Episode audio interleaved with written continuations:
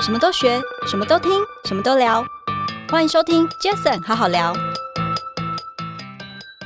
嗨，大家好，我是 Jason，欢迎收听 Jason 好好聊。这个 podcast 成立的目的呢，主要是希望透过每一次邀请我在不同产业领域的来宾朋友们，借由对谈的方式，轻松分享每个人在不同专业领域上的观点。与经验。那今天我非常开心，因为这一集我邀请了一个我的同学，他非常优秀、年轻、帅气、有为的一位同学。那他们家的企业，应该我记得没错，现在刚一甲子了，对六十二没错年，对不对？正成集团的副总经理邱鸿豪 Jeffrey，Jeffrey，欢迎你。哎，谢谢 Jason 的邀请，大家好，我是正成集团的副总经理邱鸿豪 Jeffrey。是 Jeffrey，我刚提到了哦，正成集团做什么呢？其实正成集团相信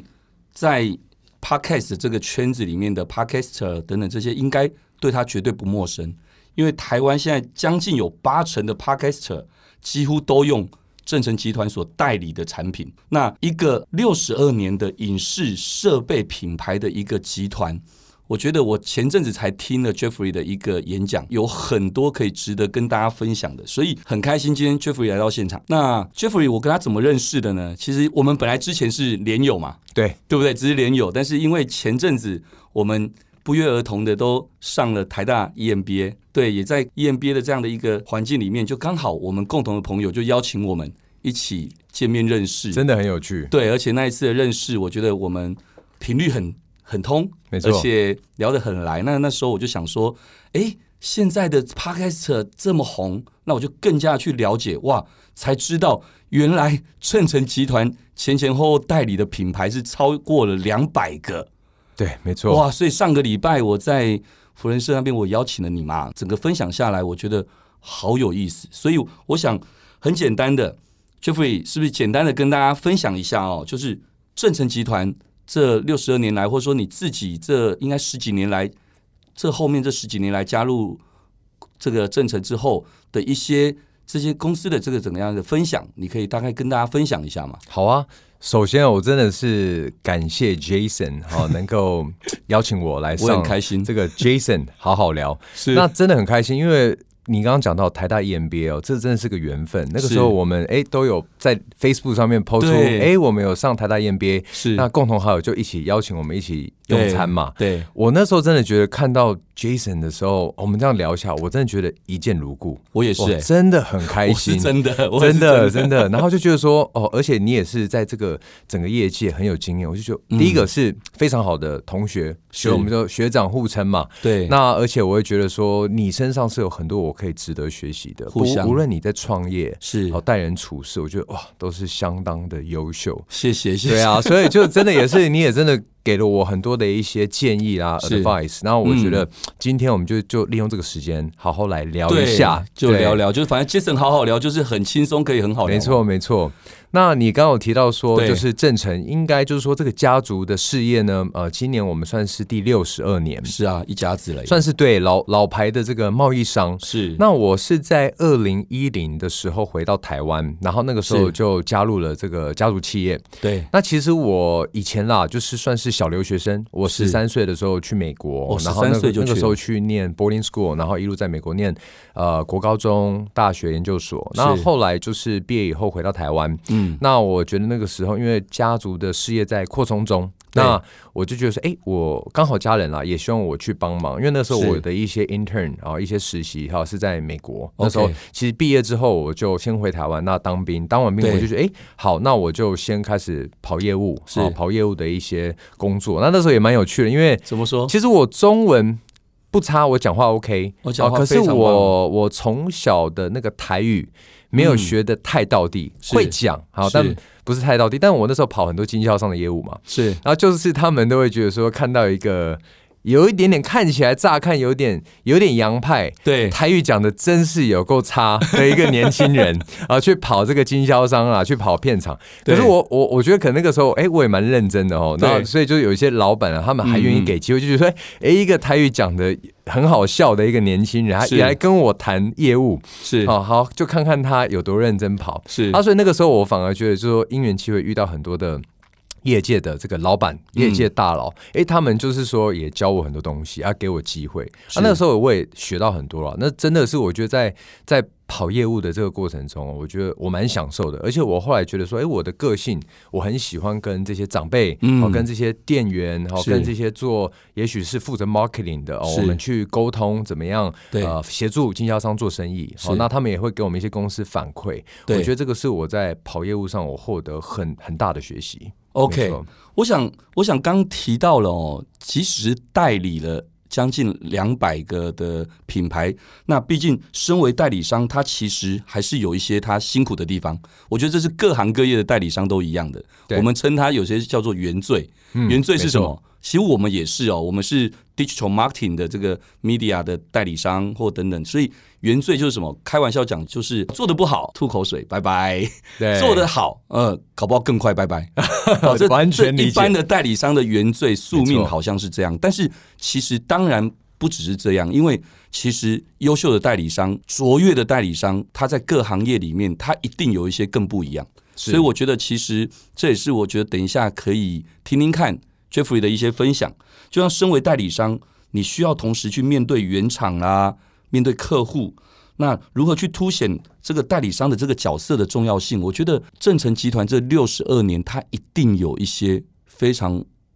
独到或者非常清楚知道自己要有的那个 powerful 是什么。对这一点，可不可以简单的分享一下呢？可以，就是我刚刚讲到说，那时候在呃回到台湾以后，开始进入了家族企业嘛，我们就先从基层的这种跑业务啦，在业务端这边去摸索，然后去学习。那负责了大概一年多到一年半，好，开始我就接触了这个所谓的 product manager 产品经理 PM 这个角色。那我们公司里面的 PM，他很大部分的职责会负责跟国外原厂品牌端是哦做交涉，好，譬如说负责订货啦，对安排这个在我们的代理的区域啊、哦，这个市场上的销售的很多的策略。对，那其实那时候我有很大的感触哦，就是说跟很多的品牌商，有些的品牌是家族企业型的，它可能会跟你一个很长期的这种合作，对，这种盟友型的策略型的。但是我们有是一些品牌是属于大型上市集团对嗯的，品牌，对哦它可能一个大的集团里面它有好多个品牌，嗯那是它整个集团持有。是那像这种上市的品牌商、大型的公司呢，它其实对于数字的要求非常高。哦那 OK，其实当他然那时候我就开始。哎，感受到哇，跟这种上市的这个品牌商沟通的时候，他会要求数字有没有达到哦，这个业绩的达成率、KPI 等等。是所以那个时候我刚回到这个家族企业，是，有一种就觉得说，因为我已经算是第四代了，对第四代嘛，对第四代。哦，OK 那有时候就觉得说，哇，这个企业啊、呃虽然我现在是在工作的一员啦，可是我是总是有一种自己给自己的压力，说，哎，这个企业在这我手上。一定要发扬光大，是不能说哎、怎么在我这个手上对反而经营的有任何的不好的地方？，对，那所以就是说自己的要求，再加上原厂的要求，嗯我就觉得说哇，有时候那个压力啊，真蛮大的。嗯，哦，就是说肯定品牌，它有时候会觉得说，哎，市场他们的分析下来，一定要有多少多少成长啊，是哦，国际上他们看到的台湾市场或亚洲市场，他觉得应该有多少的增长啊。然后那个时候我就就是你刚刚讲到代理商的原罪，是哦、就说啊，如果业绩做得非常好，他下一年度又要求更高。但是如果对你做得不好，你也会担心说啊，会不会好像没有达成这个是业绩，会不会原厂有什么想法？是所以我只能那个时候就一直不断的去想说，如何把公司的营运好体质一直提升，对好让原厂觉得说，正成集团在台湾在亚洲是他们一个最棒的策略合作伙伴。嗯嗯，好、就是说你要把代理商要把一个你不可取代性，好、这个价值附加价值提升出来，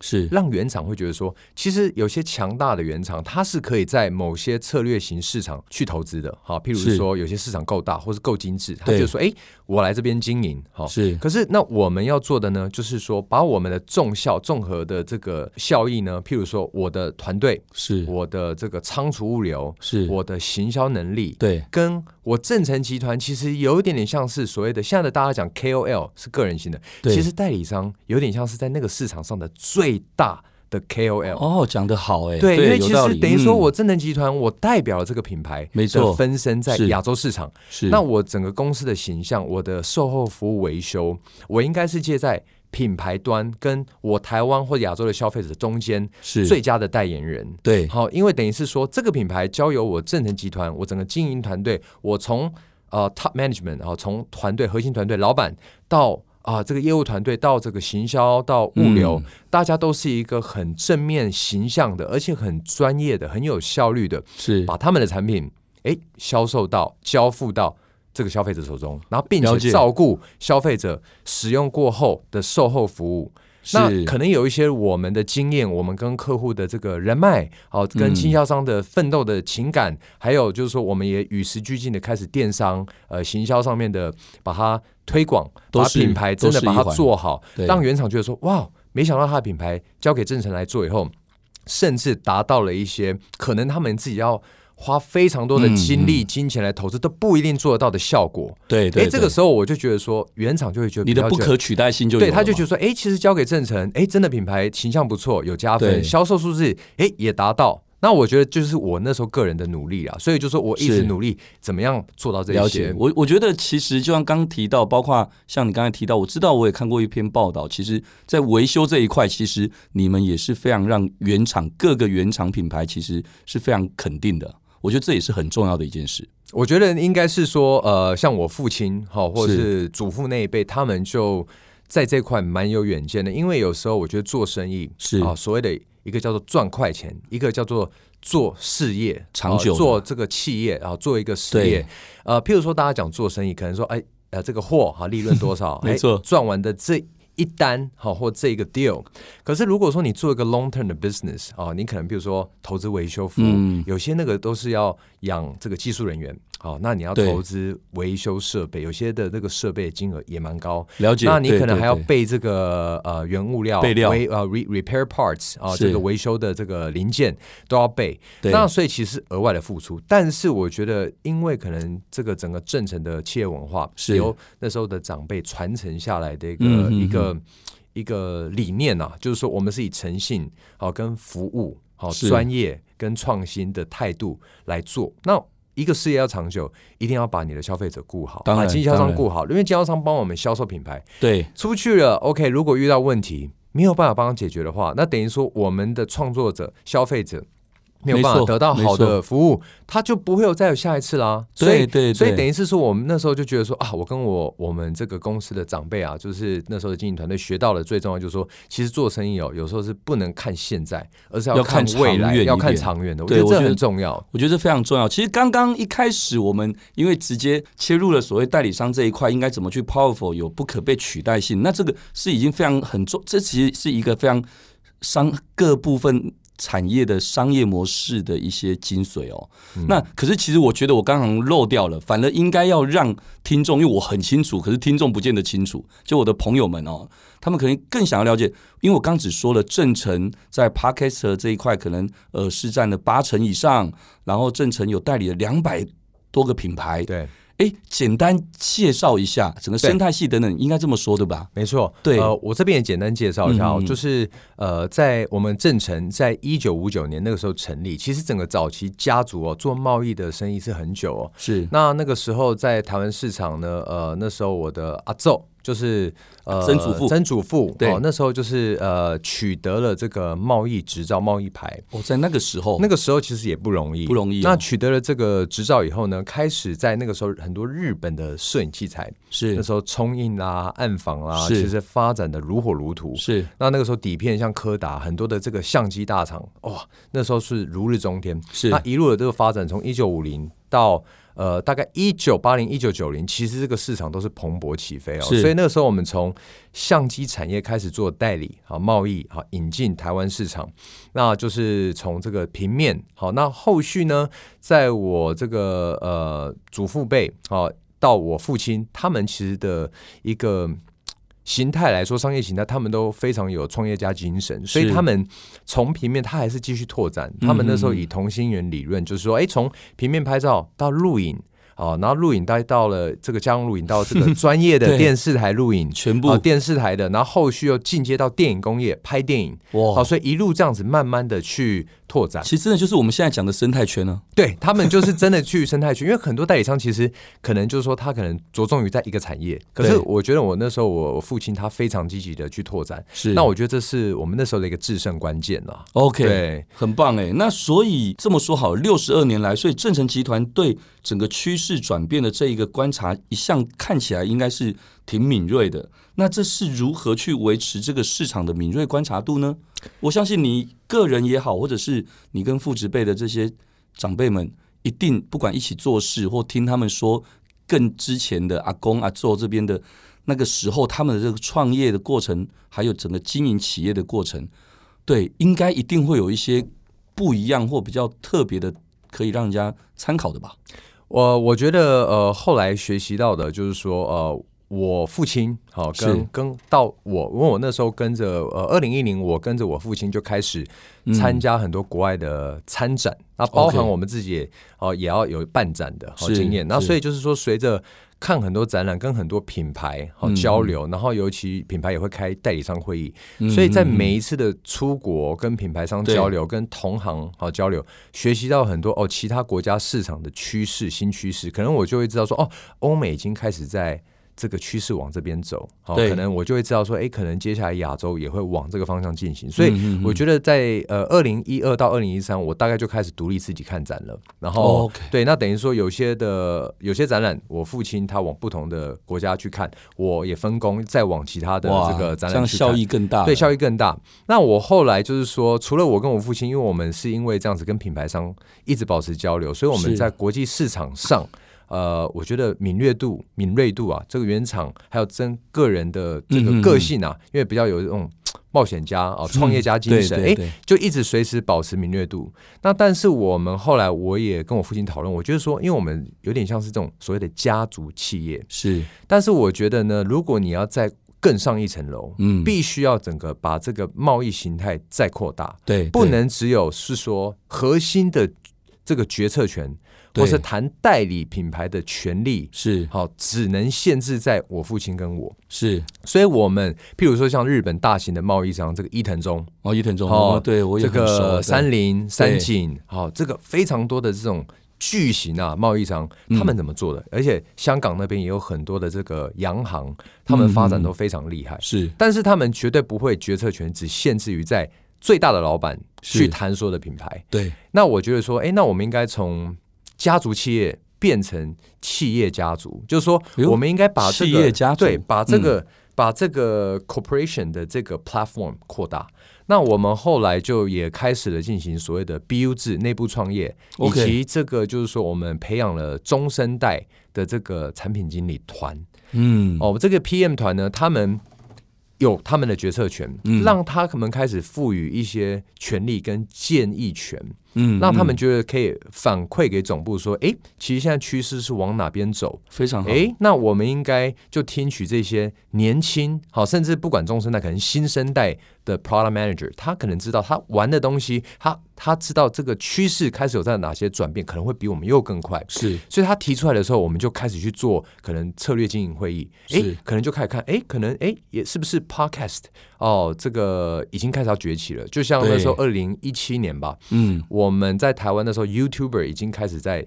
非常火红。对那就像这个 Rode 这个品牌，对哎那我时候们它现在是用的这个麦克风没错，嗯它其实，在 YouTuber 界那个时候是它算是非常巨大的成功，是所有的这个相机、录影机在 YouTuber 在拍的时候，上面机顶 mic 啊、这个机顶的麦克风一定配 Rode， OK 然后就有一天我们收到了这个 Rode 出了这一台哦，就我们现在现场用的这一台嘛对这一 OK，台呃的主机是嗯专门 for podcast 用的，诶，那时候我们就看了一下，就是诶，这个 podcast 在台湾好像还算是小众市场。是但我们赶快就积极去研究。那我们其中有一位 partner manager，他其实是有听 podcast，他说 OK 他说其实国外非常的蛮大的市场，声音经济是一个、嗯是已经是一个生态圈。是然后那时候像 Joe Rogan，哦，他那时候 Spotify 嗯对也用巨额的金额哦 Merch 跟他嘛签约，对没错啊。对诶，那时候我们签就觉得说，诶，那可能要真的要开始注意这一个个还没有还没有爆红，但是我觉得有潜刚开力始在的萌芽嘛，对，刚开始不对萌芽。那那时候我们就开始跟很多 podcast 哎建立关系，嗯有一些 podcast 也找到我们，我们也找到一些 podcast。我知道好像蛮多都是很有名的哦，没错像没错什么百灵果、啊、百灵果啊，等嗯对啊，那时候就开始合作，那我们就就觉得说，哎，应该要就是跟这些这个业界的呃人士啊，大家建立关系，我们才能够获取第一手资讯，说到底这个趋势怎么转变。嗯，那我觉得就是说，很多的代理商跟贸易商早期呢，会觉得说，哎，老板做决定一定是要总裁级的、总经理级的、老板级才可的以才能说、对啊、我们要做什么品牌。太棒了太棒了可是我觉得，当你公司的规模到一定的没错 level 的时候，你对会你不能变得大到像大象或恐龙一样，你你是啊转个身没错都那没么错慢，所以一定要用。我所谓的就是说，套个老话说，航空母舰战斗群，你要把它分开说，哎、有一个嗯小单位，它可以马上知道风向，马上知道趋势怎么走，是他赶快给 feedback。那当然，你的组资源你还是可以往这个你组的是几个品牌好对去发展，对对可是你要分一点资源，开始去萌芽一些新的这个所谓的企业第二曲线。那我觉得这样才能够保持长青基业啦，不然你如果集中在一个地方，这个非常趋势棒这个品牌如果没有对办法转型的话，没这个错很危险的。没错，我觉得我觉得 Jeffrey 说的非常好哦、我今天中午，我现在想到我今天中午开大会的时候，才跟所有同仁在分享了一段话，我就说，其实我很谢谢大家，因为现在因为大家的一起同心协力，所以我们做到一个氛围，是一个很棒的氛围。什么氛围呢？就是我们大家一起，同仁们一起在做现在公司应该做的。简单讲，讲白话一点，就是现在在赚的钱。嗯，可是其实一定要有一些人是开始干嘛，在看未来要赚的钱的事情。对，对，当然老板是应该要做这个事，没错。可是除了老板不够的，因为一个老板不可能会懂得所有东西，他有他的盲点。对，所以所有的 BU 制，所有的这些这些一级主管们的这个分工，相对的就非常重要。所以我觉得刚刚 Jeffrey 非常优秀啊，他讲到了这一块，还是上礼拜我们在福伦社分享的时候还没有带到的，但是我觉得 Jeffrey 真的很棒，他带到很多的一些，不管你自己亲身正在做，或是你准备要做的一些观念，不仅是我，包括身边的好几个朋友，昨天吃饭的时候还跟我在聊说，其实听到你讲了很多的，包括去新加坡、去香港一定要怎么样，因为香港跟台湾在原厂那边的 image 的感觉等等，其实 long term 很多很多的这些 business model 的这些 step by step，、其嗯实真的让很多身为可能是代理商这角色，其实代理商其实是很多各行各业都有的。对，没错，对，其实就像是我常说的嘛，《孙子兵法》可以这么多年还可以这么样广为受用，代表是什么？很多东西就是心法。对，难怪刚刚我问你说你们是怎么样这样的一个敏锐度哇！可见，你看你你这十几年来，那包括还有你的父亲，包括祖父等等这些，他们一定都是这样一脉相承这样的观念。当然，我知道现在更不一样，因为现在是一个数位时代，对，所以 Jeffrey，你也是从美国留学回来，你也清楚知道，很多时候真的像刚刚讲的那一句话，家族企业，我第一次听过、欸，其实我第一次听过企业家族，但我觉得我完全能够理解，因为我跟伊藤忠也认识，所以我知道你的那个逻辑是有一点在取经，对那样子，因为只有这样才会大，对，这样没错才会久，没错。最重要应该说这样才会稳，真的，因为像我，我其实我很有感触哦，就是讲代理商这个的产业哦，其实我跟很多的同行、不同国家代理商聊过，因为我那时候就很挣扎，哦就觉得说代理商这种中间人角色，在电商时代来临的时候，到底会不会被会不会被取代，对不对？，对，那我后来有一个同行给我一个他认为的 conclusion，但我后来我也是觉得蛮对的。他说，嗯其实代理商哦，第一个品牌不是我们所拥有的，是好，但是我们的好处是，我们可以随时秉持着很敏锐的市场敏敏锐度，引进市场所需要的产品。我们是可以随随时快速的变换，没好，错，跟品牌商不一样，品牌商是他随时要研究三五年后的新趋势，没错新产品。但是我们代理商是要引进现在正需要的，当然我们还是要布局下个世代。可是是我们如果说随时能够转方向，然后把通路建立好，其实我们还是能够立于不败之地。没错，再来就是说，代理商，因为我们讲一个品牌商，它在全球化的拓展上面，几乎很少有巨大的品牌可以在每一个市场都直营，这是是非常难的，因为对你要把对所有的资源在每个市场去打，非常辛苦不。大可能，不大对可能。那所以在某一些市场，第一个它一定是要有代理嗯商，或者是策略合作伙伴，或是物流商去做。那再来是说，现在的科技的转变太快，很多品牌商如果他同时要做超高端的超专业产品，嗯或是超级符合市场需求，它还是要花 R N D 的这个经费嘛。是那同时间，它还要再花经费去部件市场，还要再去做通路，其实它有点两头烧。是所以除非是说资源非常巨大的品牌商是能这么做，但是很可能他两边都做，就他的产品没做好，马上他被竞争对手去超过。对，所以以未来你会发现说，科技啊的 life cycle 非常快。嗯，嗯那有一些它的品牌，它决定说，诶，它又回到说，诶，我找一个非常好的策略合作伙伴，嗯嗯嗯，我把它让它把我几个我真的顾不到的市场，把它顾得非常好。那顶多有一些啊大市场，美国啦，啊对可能中国、日本啦，他去好好经营，他可能可是以获得一些资讯。那所以我就觉得说，诶，其实代理商他真的还是一个。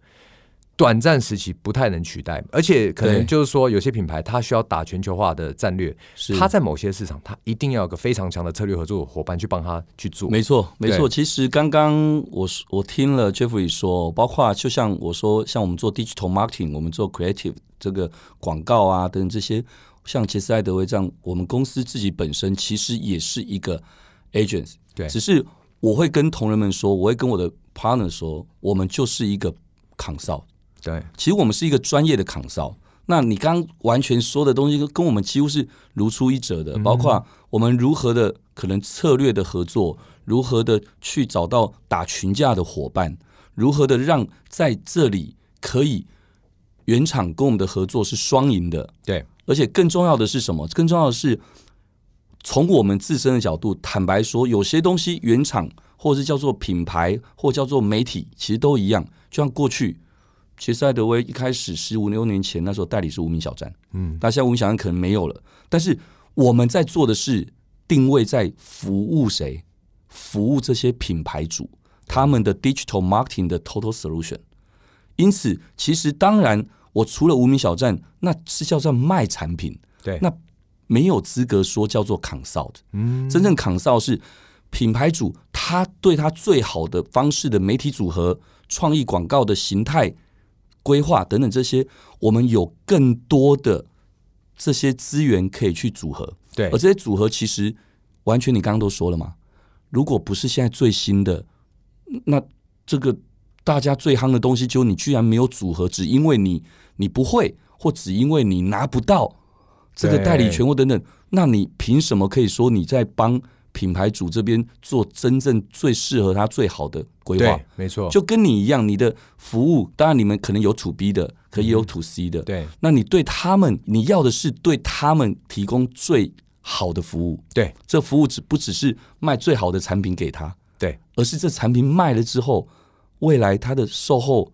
它的维修、它的一些专业的 consult 这些，你们是有这个能力可以提供给他们，是像对不对？你你讲的完全没错，哦就是其实我觉得代理商哦，或是所谓的贸易商，从销售产品的角色会慢嗯慢演进成变化到一个，就是说，诶，我们是提供一个顾问式销售没错嘛，法的一个对团队。是诶，我们看这个客户呢，他真正的需求，我们给予最适合他是的产品，而不是硬推说哦，我那就是销售要员哦啊觉得对，绝对我们不做销售员，而是没错希望能够他用到真的适合他的好产品。难怪我们为什么会第一次见面就一见如故。对因真的为我们之前很多观念几乎都一样，对真的超棒的。哎，所以，但是刚刚你也聊到了哦，因为数位嘛，数位时代来临，所以因应数位转型啊，正成集团从代理商跨足，我知道电商这一块开始直接去面对消费者。那也跟我们分享一下哦，在这个转型的过程当中，以及你所自己预期的商业模式这一块，我知道你在这一块其实蛮有些琢磨的。对这个问题，也是我过去这十年哦一直在钻研的，因为我在是想说很，重要哦。我下一个的 milestone，下一个里程碑到底是什么？但其实我自己观察哦，现在的所谓的电商是好、电商平台也好，或是品牌的电商，嗯其实它就是一个线上贸易。其实因为电商是一个哇很棒的 term，可是嗯是其实它是做 trading，但是是是一个 e trading。诶，嗯那我们做贸易商，如果要与时俱进啊，我要去学习最新的趋势，是嗯更该投入电商。那所以那个时候我就觉得说，我就开始观摩很多在美国和欧洲大型的这种电商的崛起。那在我们的影视产业呢，像我们这个卖相机、卖录影、卖灯光、卖所有创作器材的，在美国有个非常厉害的一个电商叫做 B N H，它 OK 是一个犹太人老板在纽约开的 OK 一个这个相机店。是那他在一九七零年代呢，他就开，那后来他的实体店面呃越做越大，他就是一家店，非常大的店，那非常专业。那他我知道他早期好像做邮购，但是他的邮购后来开始有电子商务成型以后，他就上到网络上， OK，等于说他是在这个摄影业界里面最专业的垂直型电商。嗯嗯嗯，那他在美国的实力哦，就是说他除了服务美国市场，他跨境电商也做，是所以他应该是在摄影器材里面最强的电商之一。是那等于在美国，除了 Amazon 是什么都卖，如果你要单一品牌的话，B&H 是在那个整个美国市场做最所强以的。你 survey 了对，那可能欧洲也有这种强的，像 Toman，他所有的音乐、 ，OK，乐器，所有的欧洲、美国家都跟这个所以店。你们现在也投入了，我们就想往这个方向发展。酷，太好了，啊对，因太为好我们了亚洲还一直没有这种，就是摄影器材的大型的电商，是然后或是连锁通路。那我觉得说，哎，应该往这个方向发展。所以这是为什么我们后来决定哦，建制自己的，除了在电商平台上面卖，我们自己有正成的自营电商开始做这样子。太有趣了。我想电商它是一个最后的呈现，这个那就像我们自己做的 marketing，其实是电商前面的那 last mile，对，那最后一里路。所以我觉得这一块以后跟同学这边可以好好多聊聊，没错没对，错我们看怎么样可以资源可以互补。对，那我想刚聊到这些，可能比较硬一点的，就比较是在专业上、在工作上的。那我刚上一集我也说了，我说我们现在开始就会。有一些比较软性一点的，就是让我的听众朋友们、我的好朋友们，他们在听的时候就觉得说，当然他想听这一个人在他专业上的领域的东西，可是诶，轻松的一面，包括可能我一些固定的一些问题，包括我很想问是如何在忙碌的生活中啊，找到工作跟家庭的平衡。我觉得这个其实很重要哦，对，因为一个人他不是可能二十四小时都在工作，是，对，所以在这一个这个问题，我觉得其实我问每一个朋友，每个朋友都有不同的诠释、不同的分享，我觉得很有趣，所以我后来就突然很喜欢每一次，我都一定想说，除了专业的面向之外。也可以多多聊一些这些，让大家知道，诶，相对成功的人或相对有所成就的人，他在面对他的家庭、他的生活跟他的工作，他是如何调剂、如何调整或如何达到平衡？这个是不是 Jeffrey 也可以跟大家分享一下？对，生活跟对这个工作的平衡很重对，要，很重要，对不对？因为我觉得自己算是一个蛮幸运，就是说我在蛮年轻的时候就找到自己的置业，就是说，哎、我很有成就感，看到我嗯的是朋友、客户好能够是利用、使用哦，跟享受我所提供的设备，这是我一个成就感来源。很那享受，所以我在工作的过程中，我也是很积极的去参与。哦、嗯但是有时候就是说，参与的过程中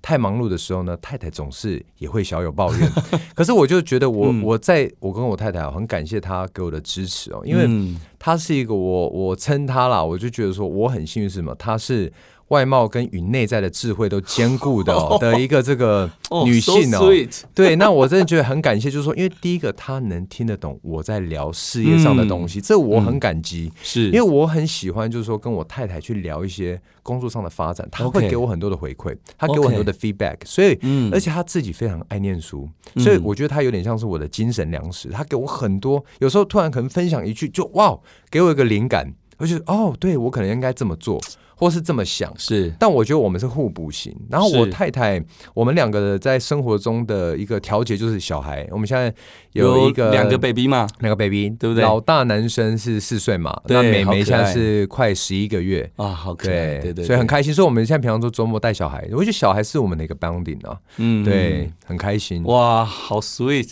哇，刚刚听 Jeffrey 说，呃，这一点我完全认同，因为我也认识 Ariel，对对，真的是一个非常棒的贤内助。我觉得他在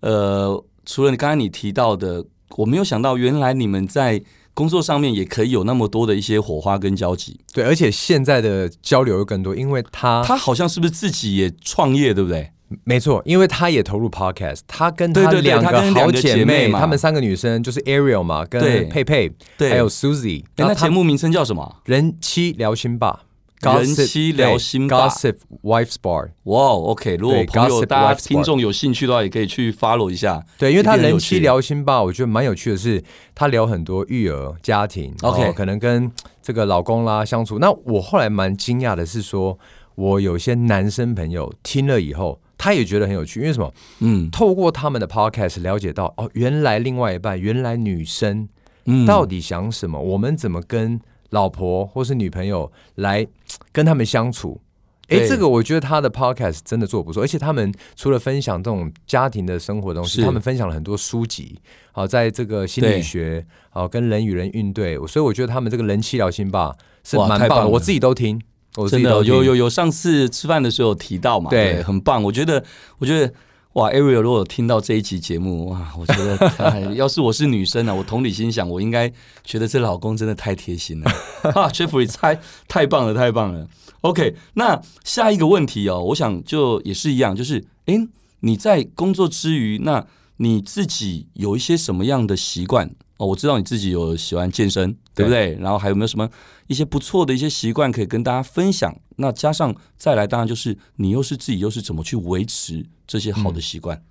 呃，其实我觉得今年啊，应该是我一个比较大的转折年。怎么说啊一个对不起，我是说应该是去年了，二零二零，二零二零，因为在之前哦，其实过去的大概十、大概八九年哦，我都一直忙碌着在飞来飞去，不管是是谈代理权啊、品对牌的代理商会议等等。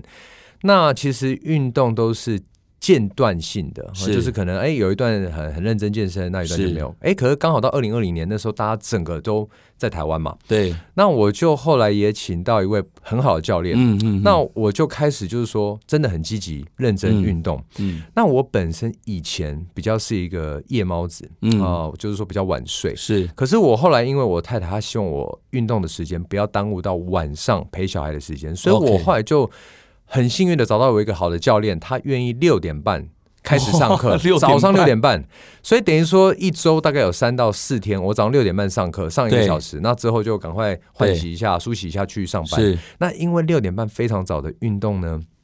晚上哦可能回到家吃完饭哄小孩睡觉，是好、大概九点十点，其实哄完大概其实有点累了，是就等于说迫使我也变成早睡早起。 OK，哇，哇，很这个棒嗯是我觉得很大的一个转折，因为我常常觉得说，因为以前要飞来飞去忙碌工作，那个精神力的保持哦，是嗯其实真的是很重要。那我发现开始运动、那健身、那早睡早起后，我发现每天的上班，你反而更多的想法。嗯我觉得这个很棒。那是持续怎么如如何维持哦？就是第一个要自律啦，那第二个是是说可能健身，诶，可能朋友觉得说，诶，你这样看起来蛮健康的哦，真的对保持得对不错，你会觉得说有一种正面的 feedback，有那你有反而有你要督促自己说，诶，要保持，你不能说，对现在现在好不容易进入了一个这么好的循没环，错又荒废了，是对，所以我觉得我可能是因为这样子，然后继续要求自己，有，我就是那一个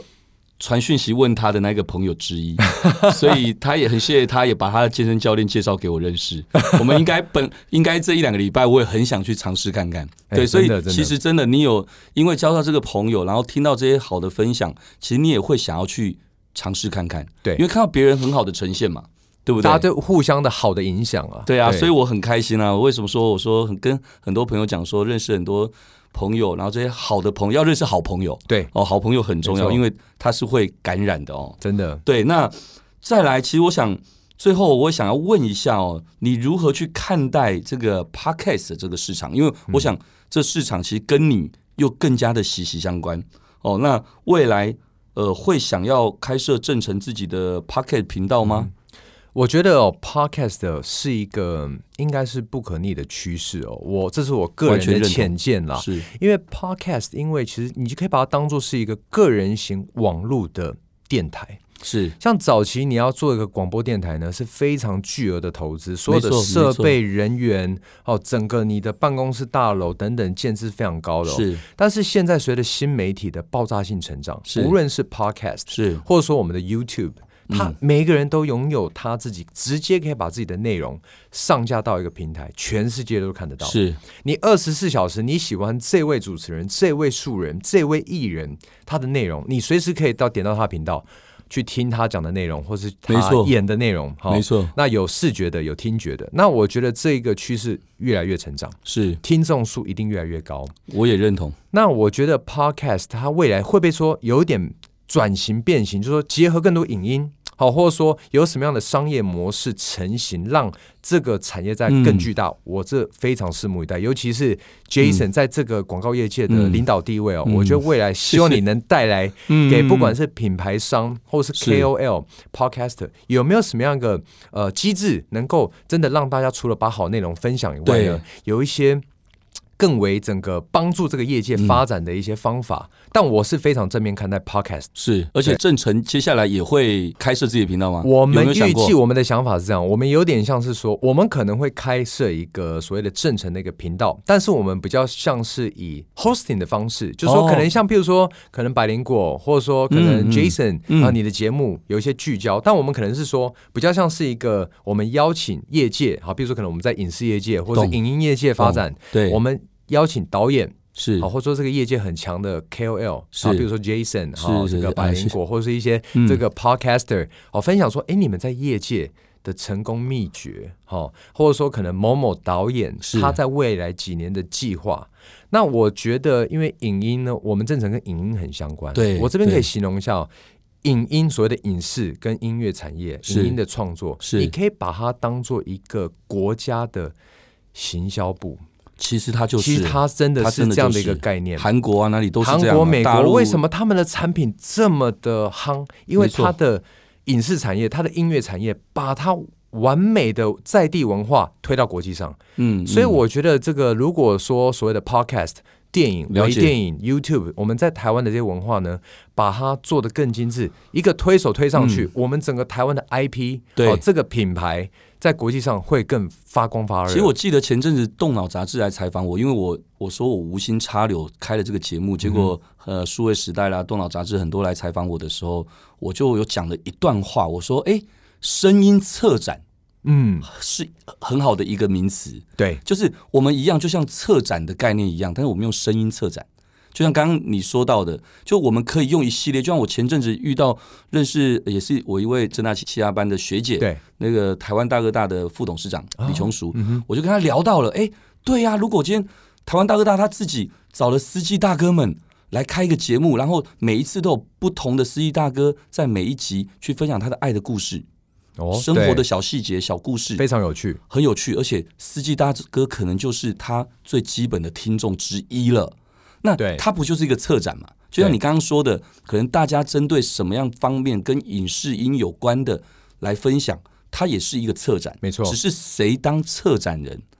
但是其实都是透过这个麦克风出去的。是，哦，所以我想这一点很有趣。那我也很鸡婆的个性，我很喜欢做这样的事。所以之前我不管是第一集的来宾，就是我们那商浪的顾立凯，对，那第七集的来宾就是 Line 的董事总经理那个 Roger。其实之前 Roger 在在节目当中我也聊到了，我说，哎，有没有可能可以 Line 未来在生态圈里面也有 Podcast？那我也只能说，真的我们不是只有节目上聊聊的，哇，可是我这们个太真的棒了呃，一起碰了面，一起聊天，一起去想未来有些什么样的可能性。那我认为，任何一件事情，如果它没有真正足够的规模经济，它不可能做得大跟做得久。对，好、所以我想这部分应该也是我会努力的地方。反正我们就一起当传传教士好了。对，哇，非常对，期因为待因。为你有八成以 上的的这个硬体设备都是你负责，对，然后呃，Line 有这么好的一个广大的一个可以接触面的一个媒体一个频道，那 s o n g On 顾立凯又是一个他自己就在做一个 hosting service，在对，非常优秀。对，在 support 这一件事情的一个发生。所以，如果有这些好朋友、这些拥有这些资源的人能够一起来努力推广的话，我觉得鱼有龙颜。哇，对，这好不个好？是在麻烦 Jason 来带领我们了。啊没有没有没有，真没有的，我们大家一起打群架，一起玩，好好不的好？OK，好的非常那期因为待时间的关系哦，我觉得可以跟同学跟 Jeffrey 聊的呃很有限，但是我想不管怎么样，我们接下来不同的阶段，或许可以再邀请 Jeffrey 上我们的节目，好的，好不感好？那谢因为时间的关系，那我们就感谢大家的收听，那也谢谢今天来宾正成集团的副总经理邱红豪 Jeffrey，Jeffrey 谢谢你，谢哎谢谢谢大家，那我谢谢们 Jason 就。Jason 好好聊，下次再见喽，拜拜。